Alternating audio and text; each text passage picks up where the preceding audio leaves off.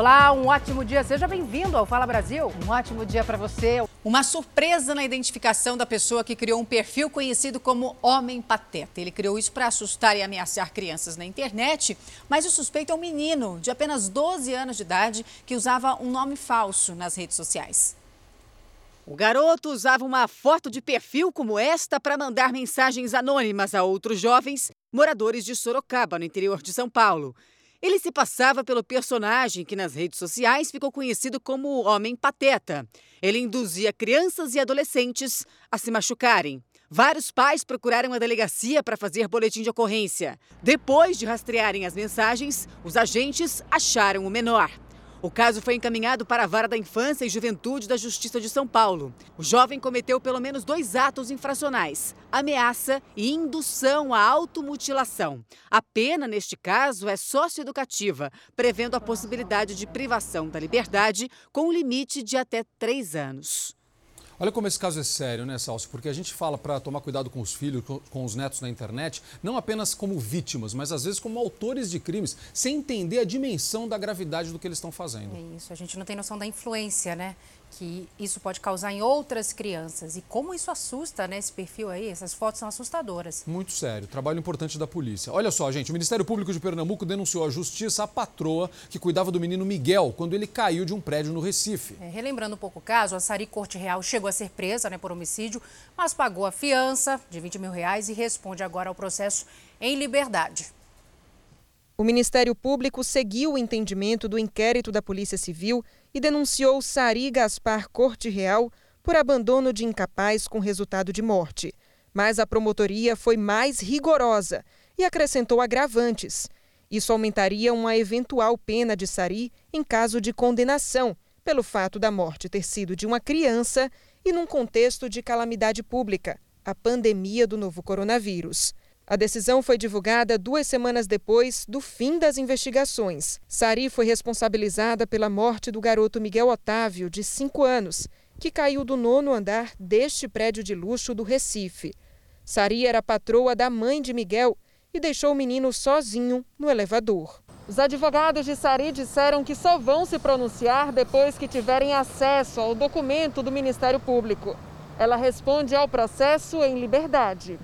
A denúncia do Ministério Público é a fase inicial do processo, que agora corre na Justiça.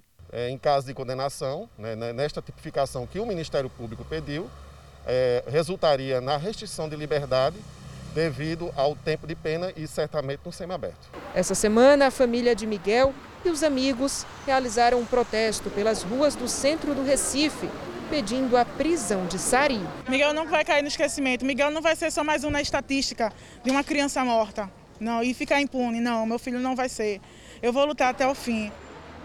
Agora a gente fala de outro drama, gente. A tentativa de encontrar um corpo. Olha isso, dois filhos lutam para enterrar o pai no Rio de Janeiro. Bom, eles descobriram que o corpo tinha sido trocado assim que fizeram o reconhecimento. Imagina se não tivessem feito. O Tribunal de Justiça já autorizou a exumação.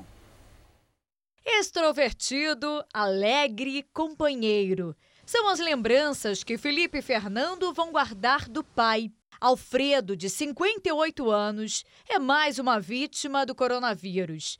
E se não bastasse a dor da perda, hoje os irmãos enfrentam uma outra batalha: encontrar o corpo do pai. Eu estou com um sentimento não só de perda que eu perdi meu pai, mas um sentimento revoltante porque eu não consigo enterrar meu pai. Meu pai é um ser humano, ele precisa ser enterrado pela família.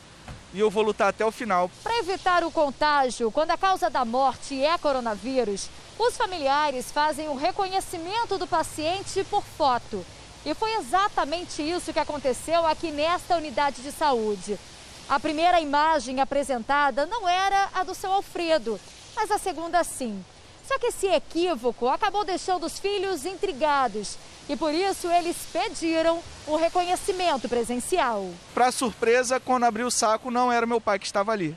Era o corpo de uma outra família que provavelmente fez o enterro do meu pai.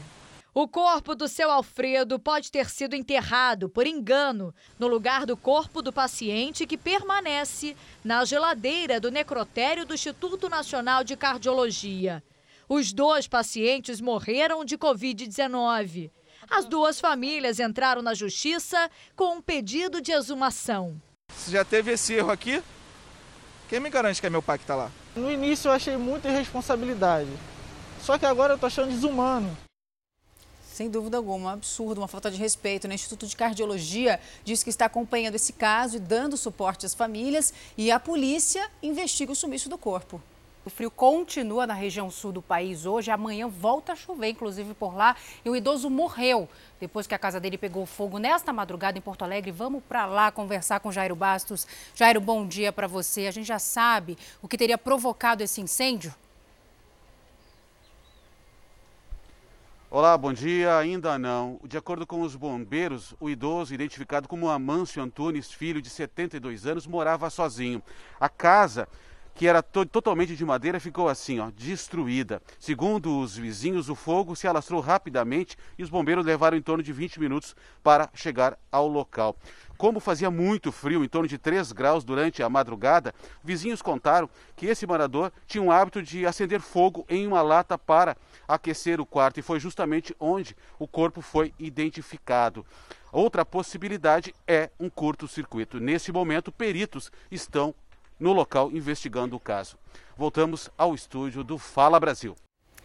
Olha, está preso o homem que ficava com dinheiro do auxílio emergencial de outras pessoas que precisavam né, dessa quantia e ele ainda zombava das famílias, né, das redes sociais. Pois é, a gente mostrou também né, esse caso no Fala Brasil. O golpista era foragido da justiça. Todas essas pessoas foram vítimas de Alexander Barbosa Fernandes, de 33 anos. O homem, que tem uma lan house em Ceilândia, a 20 quilômetros de Brasília, se oferecia para receber o benefício social de quem não tem conta em banco. Ele mesmo fazia a solicitação e os trâmites burocráticos. Em contrapartida, cobrava uma taxa que variava de 20 a 50 reais. Nos dois primeiros meses, tudo ocorreu conforme o combinado. Mas depois, Alexander fugiu sem pagar nada aos beneficiários. Uma das vítimas foi Elson Pereira, que é ajudante da construção civil, mas desde o início da pandemia está sem serviço. Esse dinheiro era para nós pagar aluguel, água, né? E comprar umas coisas que necessita em casa, que sempre é o que mais falta, né? Aí foi que o cara deu o banho em nós. Inicialmente, três vítimas registraram ocorrência na delegacia e o caso ganhou repercussão. Depois disso, outras 20 pessoas procuraram a polícia para falar que haviam caído no mesmo golpe.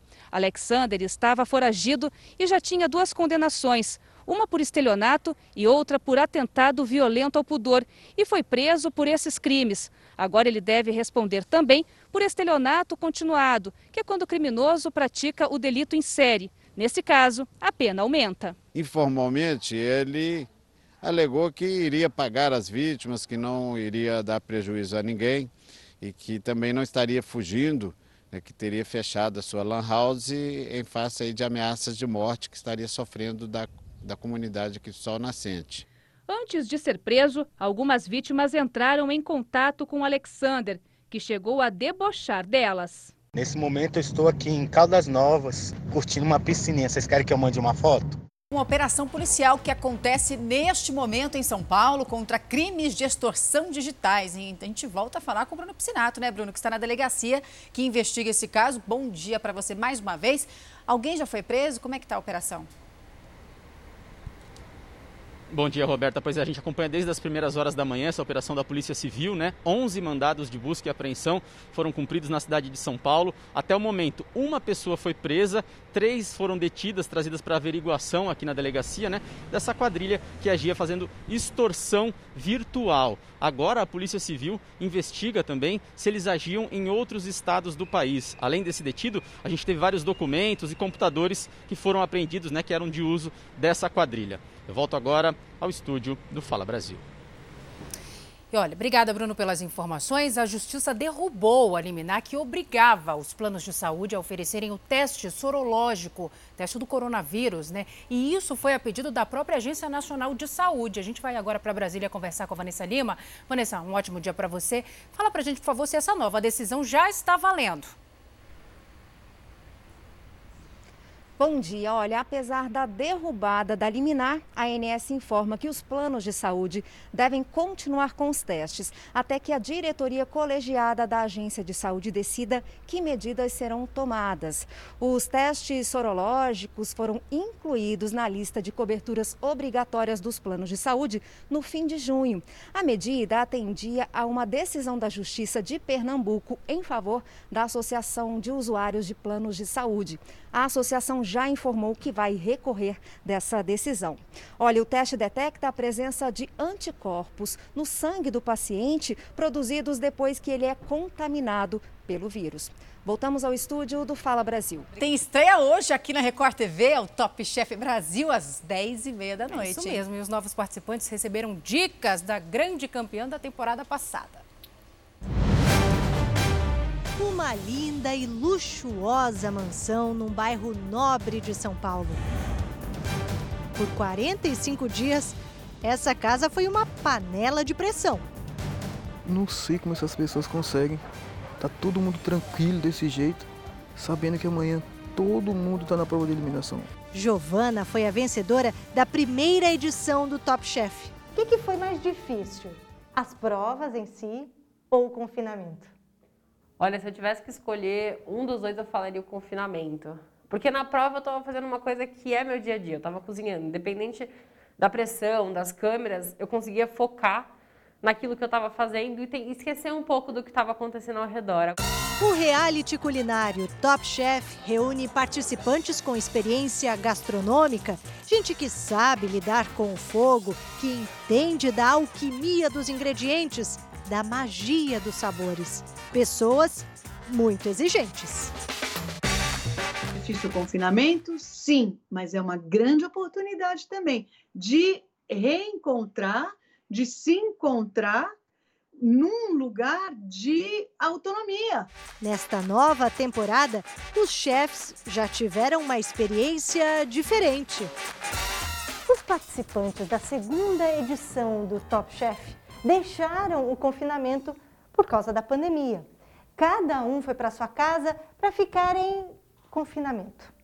Agora eles retornam ao Top Chef para retomar o confinamento. Na temporada anterior, eles iam para uma casa, a casa ficava mais ou menos uns 40, 50 minutinhos afastado do lugar onde a gente fazia as provas. Agora não tem essa não. Saiu daqui, andou um corredor, chegou na casa, eles vão estar com a prova ainda bem viva. Giovana, que ganhou o prêmio de 300 mil reais, dá a dica para novos chefs. No final, é a sua cabeça que guia tudo, sabe? É o seu estado de espírito que vai fazer com que você seja mais centrada nas provas, faça as coisas com mais atenção, mais precisão, mais calma. É hoje, você não pode perder. Amanhã já vou estar com cara de sono, aqui já estou avisando, viu, Roberta, viu, Salso, porque eu vou assistir a estreia de qualquer jeito hoje. Atenção, o chefe do tráfico do Complexo da Maré, no Rio de Janeiro, vai responder pela morte do menino Cauã, de 11 anos. Cauã Vitor da Silva estava na porta de casa quando levou um tiro no mês passado. Você acompanhou isso aqui no Fala Brasil. O traficante Tiago da Silva Fole, o TH, foi indiciado por homicídio doloso quando há intenção de matar. Isso porque o homem de 18 anos que atirou fazia parte da organização organização criminosa que atua na comunidade. O atirador está preso e também foi indiciado. Uma situação polêmica em Cascavel, no Paraná, com o fim das medidas restritivas, a cidade permitiu festas de até 100 pessoas. O funcionamento de casas de festas e eventos está permitido respeitando as medidas de higiene e controle, com um período de até três horas e duas vezes por semana. Outras atividades, como parques infantis, academias ao ar livre, zoológico, festas em salões comunitários e eventos em condomínios, estão proibidas. O Paraná soma 44.870 casos de Covid-19, com 1.129 mortes. Agora a gente fala de um projeto de lei já aprovado em primeiro turno aqui em São Paulo, que prevê multa para quem jogar bitucas de cigarro no chão. Maravilha, material pequeno parece inofensivo, né? Mas leva até 10 anos para se decompor na natureza e o volume descartado nas ruas é impressionante. É quase uma tradição no Brasil. Aquele pedacinho de cigarro que ainda resta sempre é descartado no meio da rua quando a pessoa acaba de fumar um resíduo pequeno que pode até parecer inofensivo, mas prejudica e muito o meio ambiente. Uma única bituca tem mais de 7 mil substâncias tóxicas que, que se ela fica no, nosso, no chão da nossa cidade, ela pode ser lixiviada, contaminando então o solo e a água e, consequentemente, chegando até os oceânios. Algumas dessas substâncias tóxicas, como as que compõem o filtro do cigarro, não são biodegradáveis e podem levar até 10 anos para se decompor. Sem falar que o acúmulo desses resíduos é um dos fatores causadores das enchentes. Entupir a tubulação e, consequentemente, ser um custo para a população. Nas grandes cidades brasileiras, os números assustam. São 30 milhões de cigarros fumados por dia. E uma boa parte dessa sujeira vai para o chão. A preocupação é tão grande que já tramita na Câmara Municipal de São Paulo um projeto de lei que estabelece uma multa de 500 reais para quem jogar bitucas de cigarro no chão. A lei, se for aprovada, vai exigir fiscalização rigorosa e virá junto com um programa de conscientização. Mas não basta jogar a bituca dentro de uma lata de lixo comum. Em alguns casos, a lixeira pode até pegar fogo se isso acontecer. Já existem no Brasil postos de coletas específicos para este tipo de resíduo. Uma usina de reciclagem no interior de São Paulo transforma bituca de cigarro em papel artesanal. Todos esses objetos produzidos de forma artesanal foram feitos através da bituca de cigarro, blocos, cadernos, até esse quadro, flores, por exemplo. Quer fazer um casamento sustentável? Pode fazer através desse material. Cada 45 bitucas de cigarro você consegue transformar numa folha de papel como essa aqui, artesanal, de tamanho A4. E olha, não tem cheiro de cigarro, não faz mal à saúde e não polui o meio ambiente. Primeiro, as bitucas são separadas em uma triagem. Na sequência, elas vão para uma panela com água fervente, onde recebem um produto que elimina os elementos tóxicos. Depois, uma máquina de lavar roupas industrial finaliza o processo. Após a secagem e prensagem, o material se transforma em massa celulósica, a matéria-prima do papel. É uma tecnologia 100% nacional, desenvolvida pela Universidade de Brasília, patenteada e nós somos a única usina no mundo em operação realizando esse trabalho. Se a bituca demora 10 anos para se decompor na natureza, o processo de reciclagem é muito mais rápido. Nesse processo, em apenas 3 horas, a gente elimina toda a toxicidade, transforma esse material em papel e gera bem social. Algumas universidades estão expulsando alunos que tentaram burlar esse sistema de cotas raciais. É, no caso mais recente, o estudante da USP, né, que é a maior instituição de ensino superior do país, se declarou negro mesmo sem ser. Brás Cardoso Neto, 20 anos. Cursava Relações Internacionais na Universidade de São Paulo, a USP. O estudante entrou pelo sistema de cotas, se autodeclarando pardo, neto de negros e com baixa renda familiar. No entanto, segundo a instituição, o estudante não conseguiu confirmar as informações sobre raça e classe social. Durante as investigações, a Comissão de Acompanhamento da Política de Inclusão da USP constatou que o jovem viajava constantemente, inclusive para fora do Brasil, e que usava um carro particular para vir à universidade. No dossiê foram apresentadas fotos que comprovariam a incompatibilidade do padrão de vida do jovem com as informações prestadas à universidade no processo seletivo. Depois de quase um ano de investigações, Brás Cardoso foi expulso. Foi o primeiro julgamento por fraude de cotas da história da USP, mas a universidade já recebeu pelo menos 15 dossiês elaborados pelo Comitê Antifraude às Cotas Raciais com denúncias. A partir do momento que ele percebe que, que, um, que um aluno uma aluna fraudou, então ele pega essas informações de forma sigilosa, é, com fotografias, com, enfim, com informação do curso, e a partir daí a gente produz um, esse dossiê. Um problema cada vez mais denunciado. Na última segunda-feira, a Universidade de Brasília expulsou 15 alunos de sete cursos, alguns disputados como Direito, Medicina e Ciências Sociais. Dois ex-alunos formados em Direito tiveram os diplomas cassados. Entre eles está a advogada Brenda Ferreira Almeida. Ela se formou no ano passado, quando também foi aprovada no exame da OAB. A punição foi resultado de um longo processo de investigação que começou em 2017. 100 alunos foram ouvidos e 28 processos abertos. Não dá para a pessoa simplesmente brincar com uma política que para nós é tão cara. A Universidade Estadual do Sudoeste da Bahia abriu um processo administrativo contra um estudante de medicina. Michelson Mendonça da Silva tem pele clara, cabelo ruivo, mas se autodeclarou pardo ao concorrer à vaga pelo sistema de cotas. Desde 2009, quando o sistema de cotas foi implantado na Universidade de Campinas, já foram apuradas 141 denúncias de fraudes. Nove estudantes foram expulsos.